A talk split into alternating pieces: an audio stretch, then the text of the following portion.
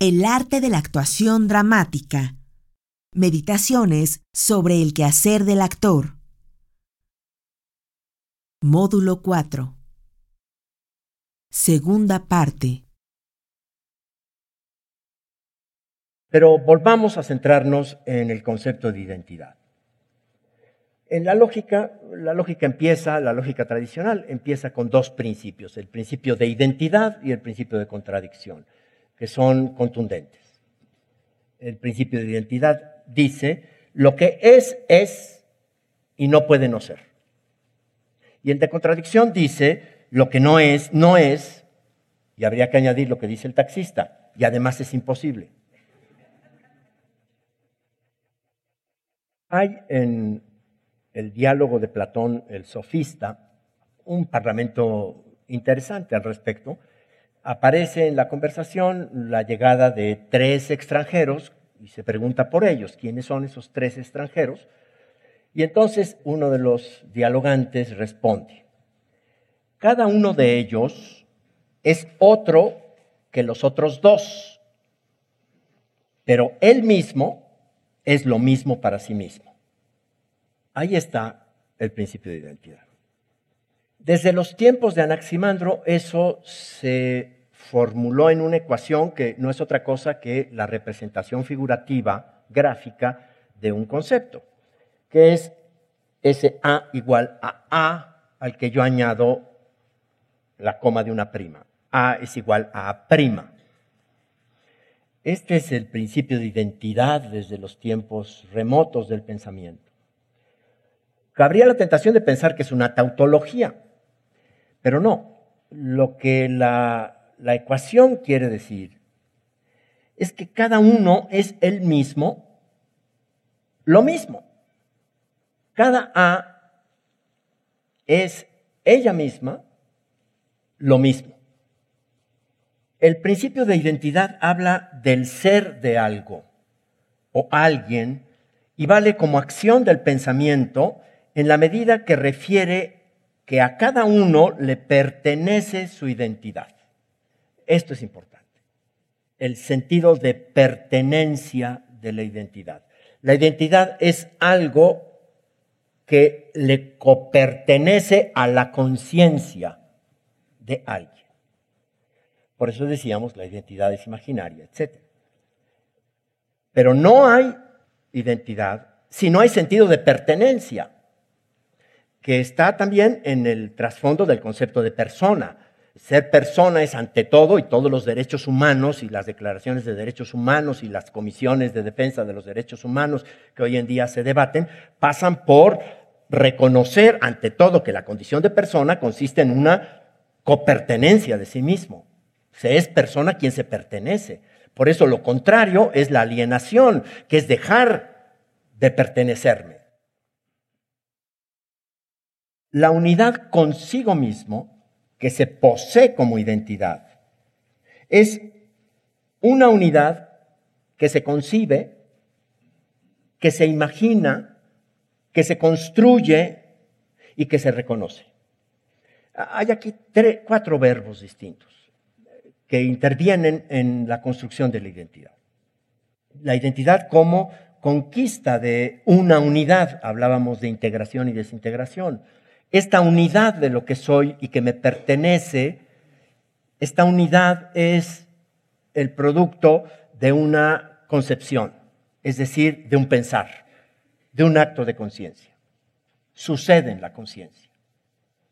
Es también algo que se imagina, es un producto de la imaginación.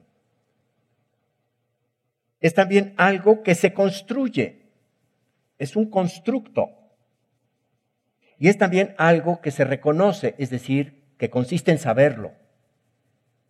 Por eso decía yo, la sutil diferencia entre la locura y la actuación consiste fundamentalmente en saberlo, en que el actor sabe que no es el personaje y el alienado no sabe que no es eh, lo que se imagina. En esa unidad concebida, imaginada, construida, reconocida, consiste el rasgo identificador de lo que alguien es. Será este el momento de recordar aquella prodigiosa formulación de Aristóteles en poética sobre el efecto por excelencia de la mímesis dramática.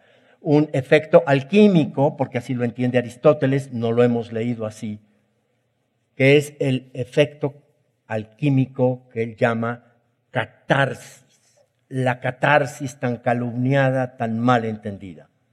En el texto traducido al latín y al castellano se dice que Aristóteles dice que catarsis es la purificación de las pasiones por virtud de la identificación, etc. Empezamos porque purificación a nosotros occidentales hijos de la fusión del pensamiento judeocristiano con la paideia griega, eso de purificación nos suena a confesionario, nos suena a otra cosa. Él está hablando de purificación en un sentido químico. Las sustancias entran en un proceso de purificación, igual que el crudo de la piedra, el petróleo es llevado a la refinería y en la refinería es sometida a un proceso catártico, es decir, a un proceso de catalización, y entonces aparece el catalizador, que es un precipitador de una reacción, para dividir las distintas energías que pueden provenir de allí. En ese sentido es en el que Aristóteles habla de catarsis. La catarsis es el efecto que la mímesis produce en el espectador, en tanto purificación, en tanto proceso de transformación de la energía, de la energía vital, que es lo que él llama pasión, porque para nosotros en nuestra lectura cristiana, pasión es igual a pecado. Y entonces, claro, purificación de los pecados, pues suena a confesionario ya. No, el teatro no es eso. El teatro es un laboratorio de experiencia existencial donde el espectador cataliza, es decir, precipita sus reacciones vitales por virtud, dice Aristóteles, de un proceso de conciencia que se llama identificación, en donde es posible la identificación entre la ficción y la realidad. Eso es la catarsis. Identificar, que está en consecuencia con el sentido de identidad, identificar es descubrir siempre tramada la oposición entre semejanza y diferencia. No hay identificación si no implica al mismo tiempo la semejanza y la diferencia. Esto va a ser fundamental en la aproximación del actor con el personaje, en la realización de los castings. Los castings se hacen buscando semejanza, no sé. No, la identificación procede por virtud de hallar el discernimiento entre semejanza y diferencia. Y esto es lo que pasa con el niño o la niña que alcanza la identidad sexual, que se identifica y entonces se sabe semejante a papá y diferente de mamá o al revés. Pero es también lo mismo que sucede en la identificación de la nacionalidad, que es ser mexicano a diferencia de que es ser yucateco. Perdón. o la identidad de clase, que implica la conciencia de clase. Es siempre un debate entre diferencias y semejanzas, o de credos, etc. Es decir, la identificación es un ejercicio constante de discernimiento entre semejanza y diferencia. Y este proceso identificador es el sustento del pensamiento analógico que está en la base de la consideración de lo que es la poiesis en este pensador que ha inaugurado este discurso sobre las posibilidades del el teatro como arte, como arte dramático o como poiesis. La clave es que este proceso identificador, que esta construcción de identidad de la que estoy hablando, no sucede en la autonomía solitaria de la persona no se da allí. Siempre sucede frente a alguien. No hay identidad, sino hay frente a quién. La existencia exige un testigo. En el teatro, en el actor, Este es el indispensable, el espectador.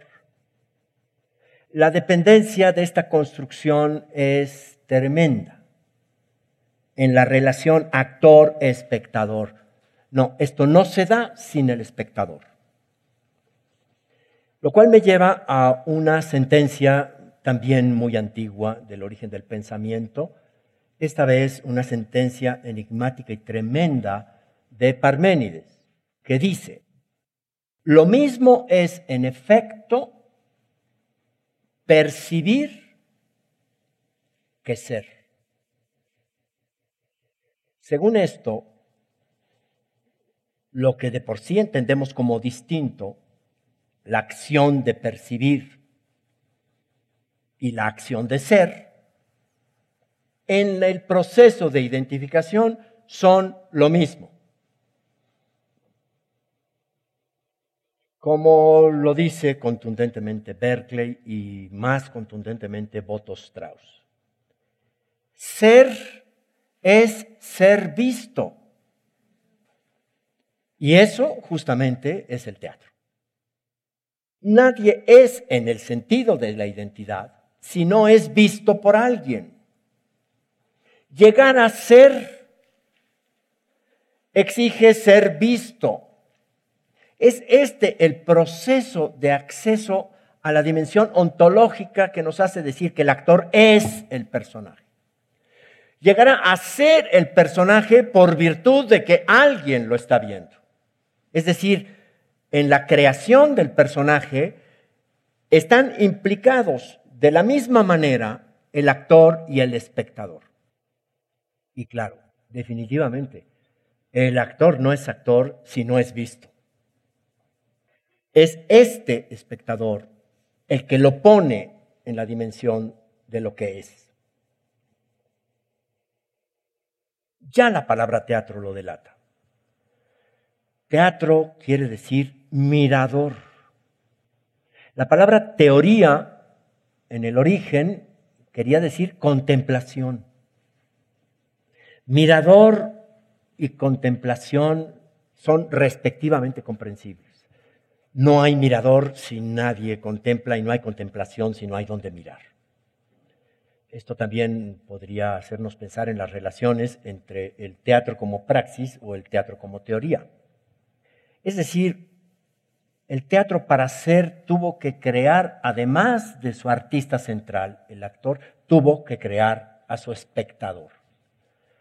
Pero también decimos que el legado mayor del teatro en la historia de la humanidad es habernos reunido para convertirnos en espectadores de nosotros mismos de nuestro propio acontecer. Aquí se abre todo un abismo de problemas para analizar la relación entre el trabajo del actor y la presencia del espectador, que tiene que ver con este otro asunto que relatábamos desde el psicoanálisis entre la máscara y el narciso, etc. Es decir, este punto sensible del trabajo del actor que depende, que está en la relación viva del espectador. Es ahí donde hay que entender la propuesta stanislavskiana de la cuarta pared. ¿Qué es la cuarta pared? ¿Qué es la cuarta pared cuando está frente a los espectadores?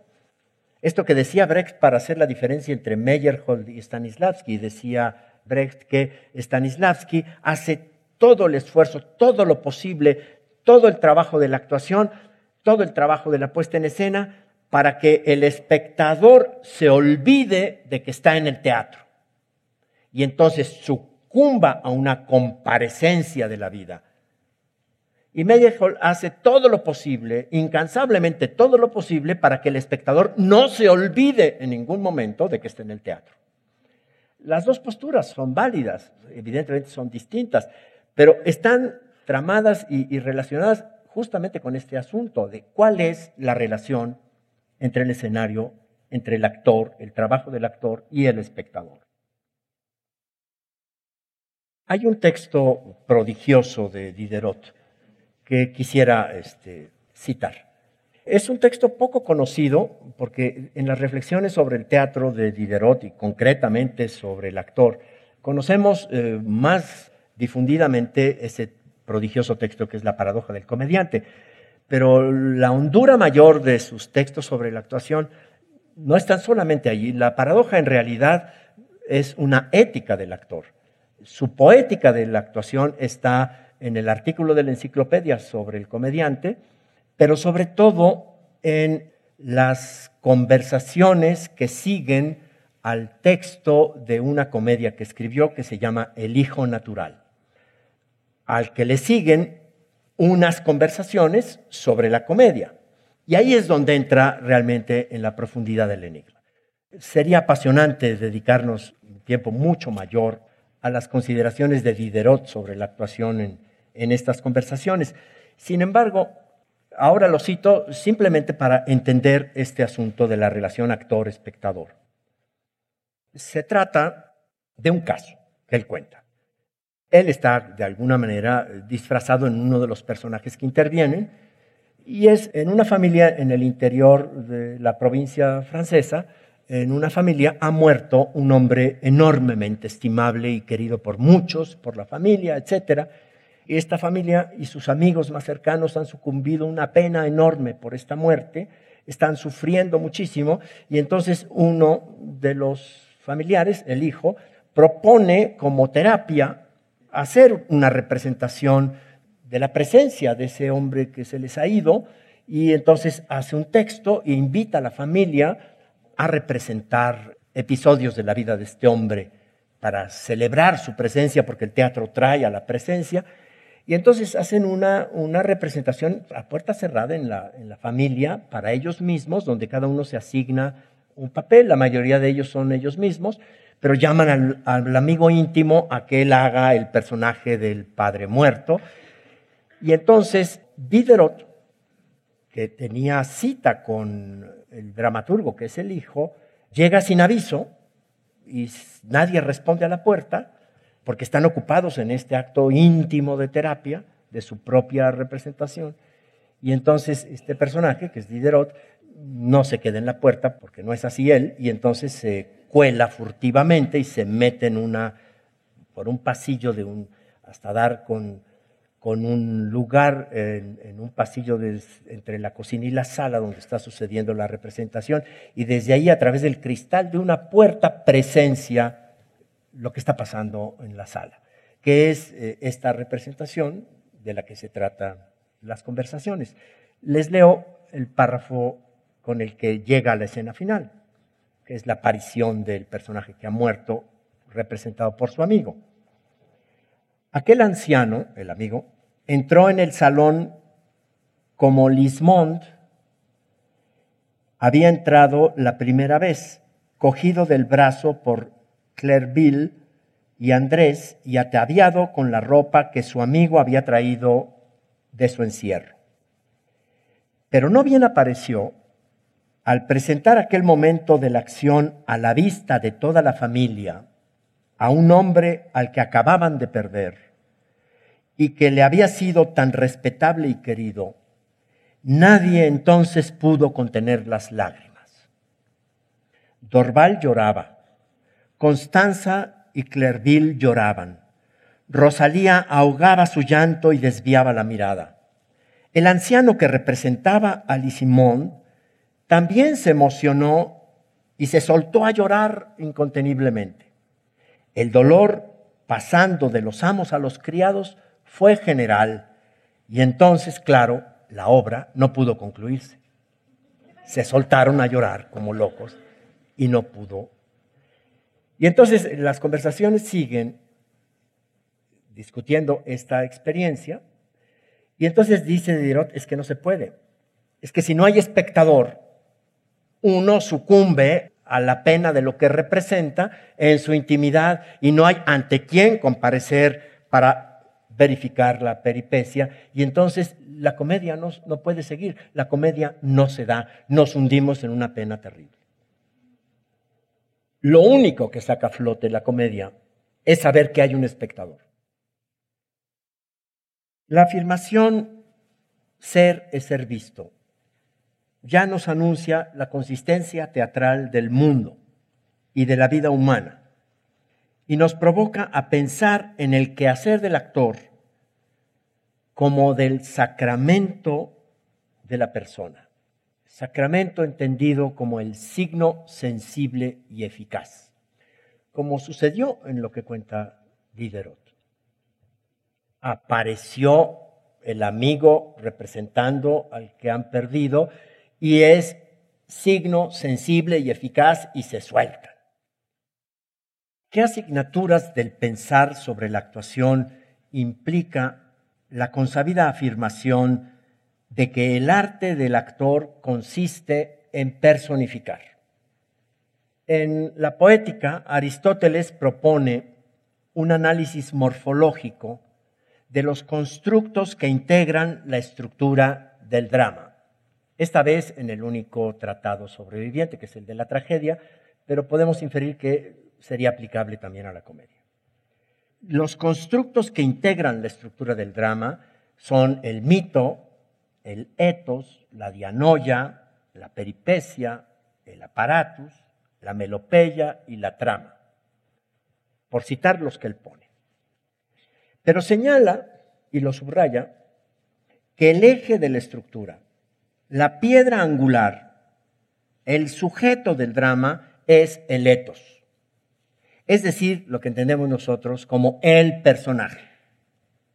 Según el principio de la mímesis, el drama, que es la representación de la realidad, es esa representación dramática en tanto muestra lo que es el mundo para alguien. En efecto, la tarea de todos en el teatro, de todos, el tramoyista, el pintor escénico, el atrecista, el maquillista, de todos, la tarea de todos en el teatro es crear personajes, es la personificación. El sujeto central de esa tarea es el actor.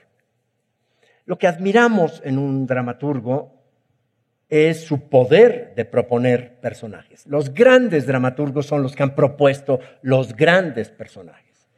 La dirección, la puesta en escena, es la articulación de un pensamiento rector, de una dimensión para que aparezca y le suceda al personaje.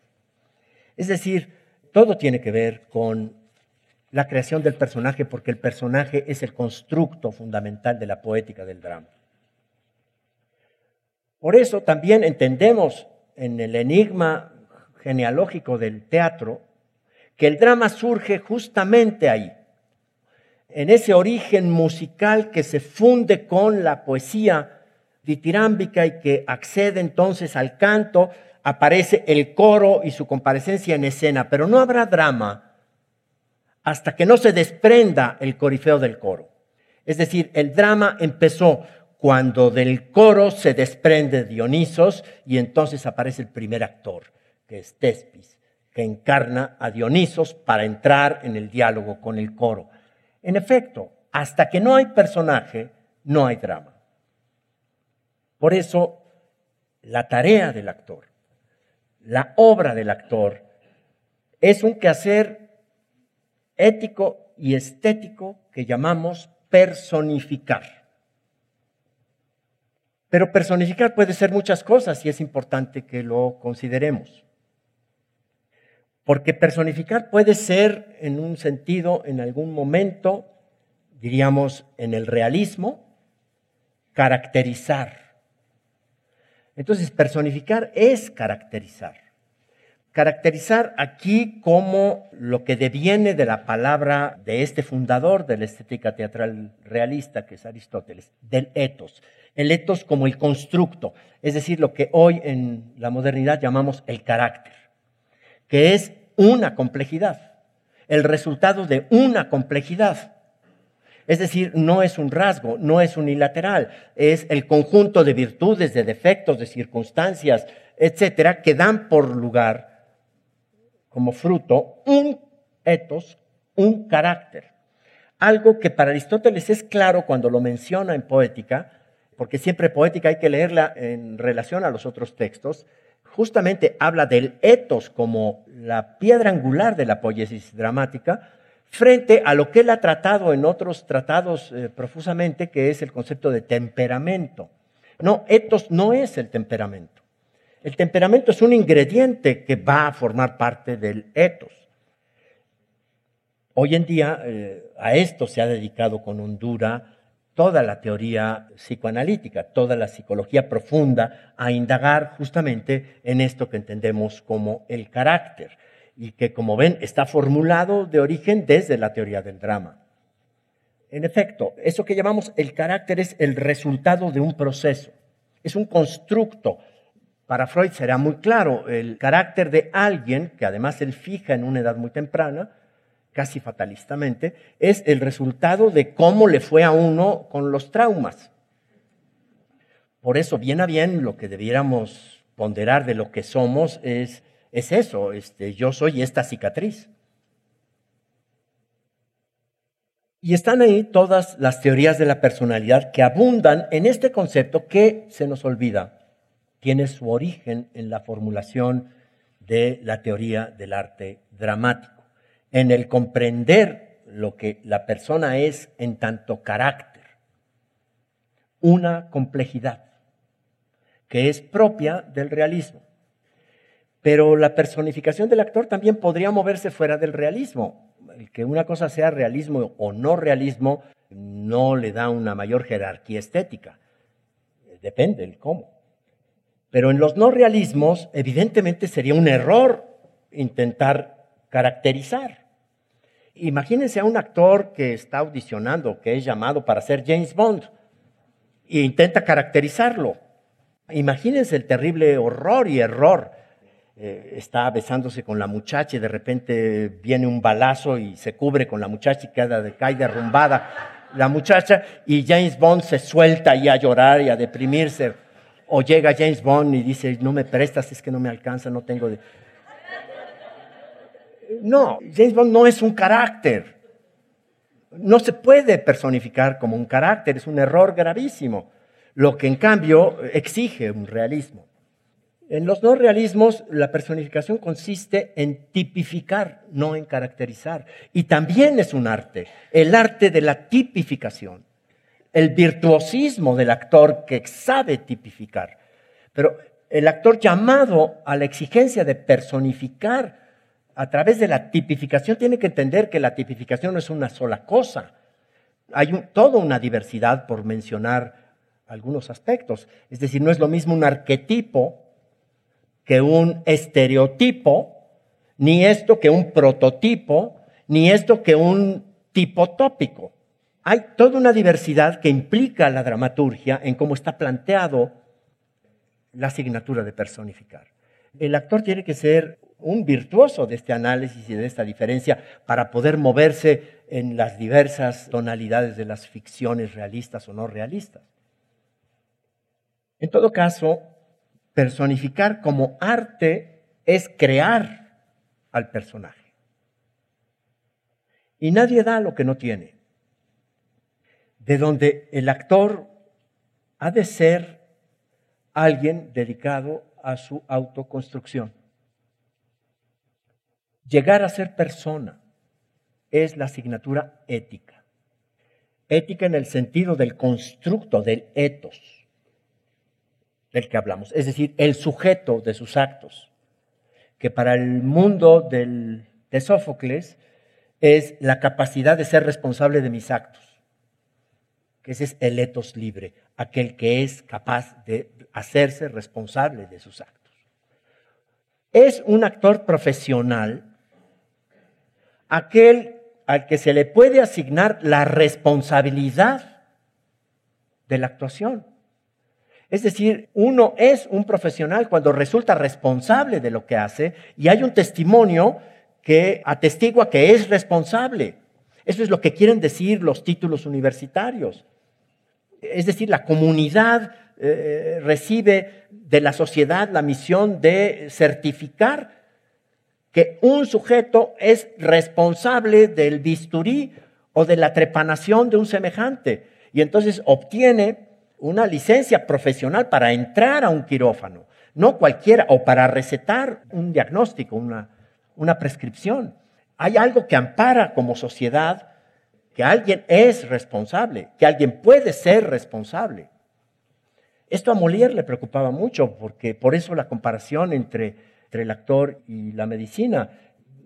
Desde el teatro, eh, Molière testimoniaba la charlatanería de los médicos o de los supuestos médicos, hasta que finalmente se alcanza la profesionalidad. Uno se pregunta, este, ¿por qué el teatro no demanda la profesionalidad del actor? Más allá del título, no, es algo que certifica su condición de responsable del escenario. Esto es lo que implica la ética, esto es lo que obsesiona a Diderot en la paradoja. Por eso es una ética. Es decir, porque no habrá estética si no hay antes una ética. Porque él se pregunta cómo es posible que el actor se haya apartado de la actuación como arte y se dedica al ejercicio del esnable, de la actuación como oficio. La profesionalidad no es un conjunto de conocimientos certificados, no es pasar exámenes o tener un papelito. Es toda la construcción que una parte de la comunidad testimonia acerca de la condición de responsable, de asumir responsabilidades. Ser profesional es resultar responsable.